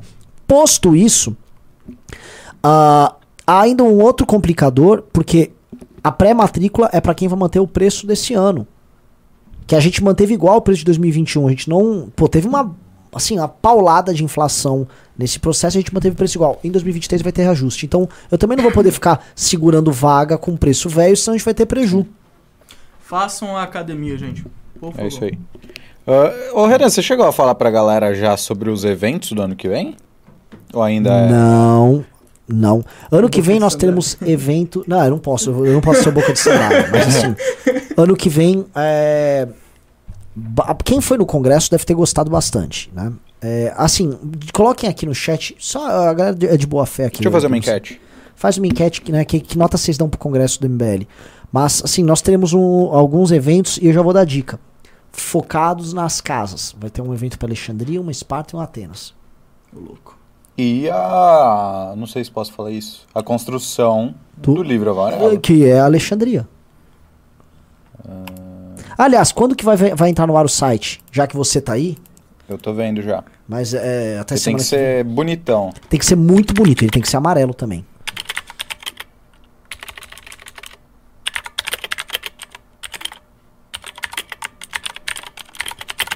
É bem formal. Vou meter aqui, ó. Um, dois, três, quatro. Ixi. Fazer diferente. Zero. Três. Sete. Dez. Foda-se. Perdão pelo foda-se. Segundo. Perdão, perdão, perdão, perdão. Ô, cara! É, é realmente de 0 a 10, galera, mas só tem como colocar 4, então eu dividi aí. Continuando aqui nos Pimbas. Ah, algum Marcos errado aqui. Vinícius. Oi. Não, não. Algum Marcos Vinícius, 20 reais. Meu, tata, meu tataravô veio do Nordeste para Mato Grosso e foi perseguido pelo Estado, que era capacho do bispo que tinha aqui. Fora que paravam minha tataravó na rua para ver se os pés do bebê dela não eram cascos. Tá? Meu avô não ri disso até hoje. Ah, tá bom. Ó, só uma coisa antes de ir pra próxima pergunta. Muita gente falando do Renan Sem Palavrões. O Renan Sem Palavrões foi um pedido de muitas pessoas no congresso do MBL. E é uma. Assim, meus vídeos estão vira- viralizando e muita gente falando, ó, consegui mandar no grupo da família. Ah, é isso, era isso que impedi, então eu vou. Eu- o importante é a mensagem. Eu sei que es- eu sempre gosto do estilo bagunçado, estriônico e tal, mas se o outro estilo funciona melhor, eu vou pro outro estilo. É menos legal? Eu acho mais babaca, mas fazer o quê? Rafael Ferreira, 20 reais. Eu sou membro da Igreja de Jesus Cristo, SUD, mais conhecido como Mormons. Ah, acredito na liberdade, posso, ach- pos- posso achar errado sua forma de viver, mas defendo o seu direito de viver como quer, desde que não fira a liberdade dos outros. Aí. Peraí, peraí. Deixa eu achar o próximo. Ah, David Tog, 20 reais. Por que as igrejas no geral são contra o casamento gay? Muitos deles são cristãos e em grande parte por conta do amor que a igreja prega. Então eu imagino que deveriam abraçar essas pessoas na igreja e amar eles igualmente. Cara, é questão de crença. Ah, a gente crê nas escrituras e as escrituras é contra. E é isso. O que a gente defende, e uma igreja mais racionalista, podemos dizer assim, é retirar o casamento da Constituição. Casamento ou união civil deveria ser um contrato. Casamento é uma instituição cristã. Então, se uma pessoa quer se unir, ter comunhão de bens etc, etc, e ter isso reconhecido pelo governo, é só no cartório, meu irmão. A gente só não quer que o governo obrigue pastor e igrejas a realizarem cerimônias. Se a igreja quer ter a liberdade de fazer isso, minha opinião tá errada, mas ela tem que ter liberdade de fazer isso. Agora, a melhor solução pra gente resolver isso pra todo mundo seria tirar casamento da Constituição. Boa. Ah, Danilo Pinho, 20 reais. Boa noite. O que vocês acham de que da Michelle Bolsonaro no que diz respeito à atuação frente às igrejas evangélicas? Acredito que ela tenha sido muito hábil nas falas com o público evangélico, até mais que o próprio Bolsonaro. Com Abraços. certeza, mas. Caramba. Sabe quem fez um material bom sobre ela? Foi a. A. Puta, a a Madeleine Laxo. Ela comentou o, da, o caso da Michelle, a atuação da Michelle, com uma comparação com a Esther, uma comparação bíblica e tal, né, com a, o lance da rainha, da, da, da mulher, que te- enfim. E ela construiu uma força muito grande do Bolsonaro com mulheres evangélicas. Tanto que o Bolsonaro era muito fraco com mulheres, e o Bolsonaro tá muito forte com militância feminina. Ranierizinho, 20 reais. O debate sobre o uso do fundão foi grande no ônibus do MBL Santa Catarina. Ficamos debatendo até altas horas na madrugada. Só parou quando decidimos ir encher a cara na Augusta. Chegando lá, encontramos ele, o homem, o Will Balada. Nossa, eles compraram uma Eu- entidade hoje. Eu fiquei impressionado quando eu vi que o Will tava numa balada depois do congresso. Nossa. É, é assim, porque É, quem, é inimaginável. quem participa da organização do Congresso fica com o corpo absolutamente destruído no fim do dia. Assim, é, é impossível você ficar andando do lado do Sim. outro, conversando, falando, radinho, e trai, resolve. As pessoas não sabem, né? Todo mundo, o famoso, todo mundo conhece, as- todo mundo vê as pingas que a gente toma, mas não vê os tombos que a gente leva. o ponto é, todo mundo vê o Congresso organizado, É. faltou água, Água. no meio do Congresso. Aí, grupo de WhatsApp do Congresso, eu lá no palco, ó, faltou água. é, vamos ter que. Renan, sei lá, liguem num político, vá atrás do governador pra Sabesp parar de fazer merda. Falei palavrão, desculpem. Aí eu, meu Deus, e agora tal? Aí arrumaram um caminhão pipa e o caminhão veio muito rápido. E enquanto isso, o pessoal tava improvisando quase, não digo fazendo um gato, mas pegou uma torneira e amarra. amar. Putz, cara, é fogo. É. Inclusive, não, a galera normalmente fica por baixo. Não sei se pode citar, mas se não puder, eu não tô nem aí. Parabéns aí, o Cauê, o Alexandre, Sim. o Will, a Jennifer, o Couto, a galera que fica nos bastidores. O congresso foi fenomenal e sem vocês isso não teria acontecido. E vai a, a Sabesp, É, que quis fazer uma obra num sábado. Claramente essa foi, foi uma. Ah, é, podemos tirar o fone. Claramente a Sabesp, ela foi por uma técnica de, de sabotagem. Todo mundo sabe. Inclusive, nós vamos agora É privatizar porque a gente quer Sabesp. privatizar essa Vesp e querem perseguir a gente. É isso aí. Ah, próximo aqui é da Cintia Souza, mandou 10 dólares. Estou com muita fé na vitória do Danilo 2026, porém, o fato dele ser solteiro é um ponto que pesa negativamente para a imagem dele. O mesmo vale para o Arthur tentando uma eleição majoritária. Bom ponto, mas o Arthur era. Ele, pô, ele namorava, é quase um noivo aí. O Danilo. O Danilo. Realmente, né? Ele é mais velho que eu, né? É. Já Já que eu sou, já. eu sou tão cobrado, então vou cobrar eu o Danilo. Vou fazer aquela É, escadinha. e vai detalhe, pro- e detalhe, eu já vi uma, uma moça muito formosa É, numa faixa escrita Primeira, Dama. do Danilo Gentili. Então temos que fazer esse, esse chip acontecer aí. É isso aí. Agora indo para os Pix, aqui o Pedro Souza Souza mandou 20 reais. Iago, como se envolver com política sem cair na armadilha de tratá-la como meio para buscar o paraíso na Terra? Essa Era eu respondo. É só a gente não utilizar a nossa, a nossa fé e a nossa igreja, gente. A gente tem que fazer isso com decência e ordem. É o que tá na Bíblia, é o que a gente vai fazer enquanto missão também. É falar sobre teologia e Bíblia. O que, que a, a Bíblia fala sobre política. É pegar boas referências que a gente já teve, como Martin Luther King, como Kuyper, como o próprio Charles Spurgeon faz, tinha um papel muito po- mu- político muito importante na Inglaterra. Então é o que a gente vai fazer com respeito. Eu não quero de forma alguma. Eu vou puxar essa resposta pra mim, porque sou eu que tô me comunicando em primeiro lugar com vocês. Então eu não quero de forma alguma usar o altar de igreja para pedir voto. Eu não quero de forma alguma macular a igreja eh, como um palanque eleitoral. Então fiquem tranquilos quanto a isso. A gente tem muito respeito pela igreja, muito respeito pelos cristãos e a gente vai transformar esse respeito também nas nossas ações práticas. E, e uma coisa que o, o Iago tinha falado, acho que é que eu, eu- talvez uma parte do que ele responderia, é a, ideia de otimismo, né? O de otimismo ela, ela, ela é parte da ideia de progressismo, de progresso, a ideia de que a história ela vai progredir e chegar a algum fim é, positivo, né? O fim da história, ou por exemplo a gente vê a tem, existem certas doutrinas escatológicas que trabalham com isso e também tem a própria doutrina marxismo tá, que tem isso, que aí o militante político se torna um militante que age de forma religiosa porque ele está buscando esse paraíso agora na Terra, que é o problema dessa perspectiva é, otimista, né? Que acaba gerando a fé na política. É, é, a ausência da fé na política é premissa para que você não, não incorra nesses problemas. É isso aí.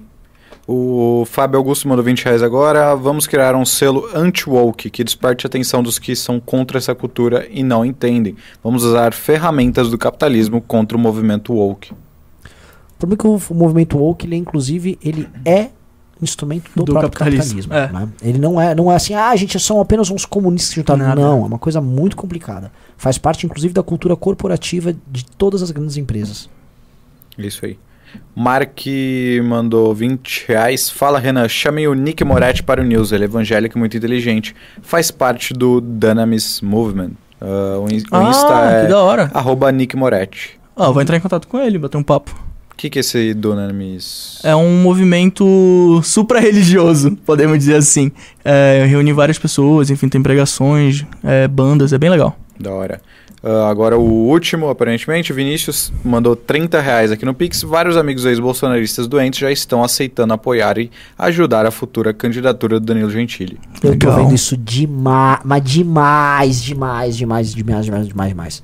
Sabe por quê, a gente tem, também tem uma coisa, a gente viu agora com os Estados Unidos com o Trump.